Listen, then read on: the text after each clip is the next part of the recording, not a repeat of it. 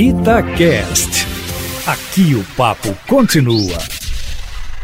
Pesquisa divulgada pelo Datafolha nesse final de semana revela que porcentagem significativa dos brasileiros não pretende tomar a vacina contra a Covid-19, seja qual for a origem. São 22% dos entrevistados que se manifestaram nesse sentido, ao passo que 73% disseram que pretendem se vacinar. Era de se esperar que a proporção de brasileiros dispostos a tomar o imunizante fosse bem maior. Entretanto, a ideologização do debate público em torno do tema parece estar influenciando parte significativa dos brasileiros, de modo que estão temendo supostos efeitos colaterais das vacinas produzidas ao longo desse ano. A rejeição da vacina chinesa, a denominada Coronavac, alcança patamar ainda mais preocupante, sendo que 50% dos entrevistados disseram que não a tomariam. Isso se deve, em boa medida, às inúmeras fake news que estão circulando nas redes sociais sobre o imunizante chinês e que está sendo produzido pelo Instituto Butantan em São Paulo. Uma das mais infames fake news sugere que essa vacina faz parte de um plano ambicioso da China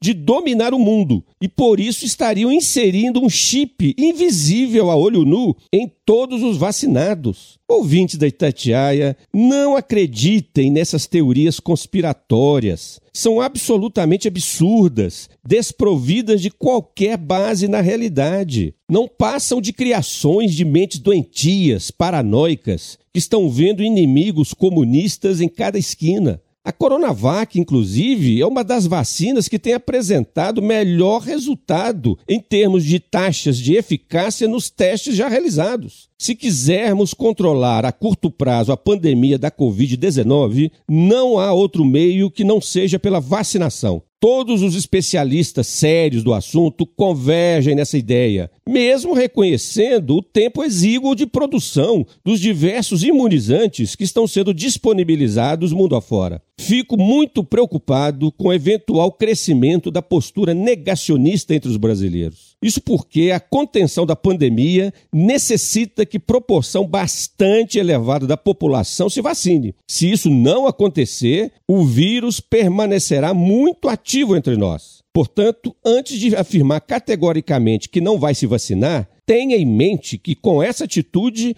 você pode estar contribuindo diretamente para a persistência da Covid-19 no Brasil. Luiz Flávio Sapori para a Rádio Itatiaia.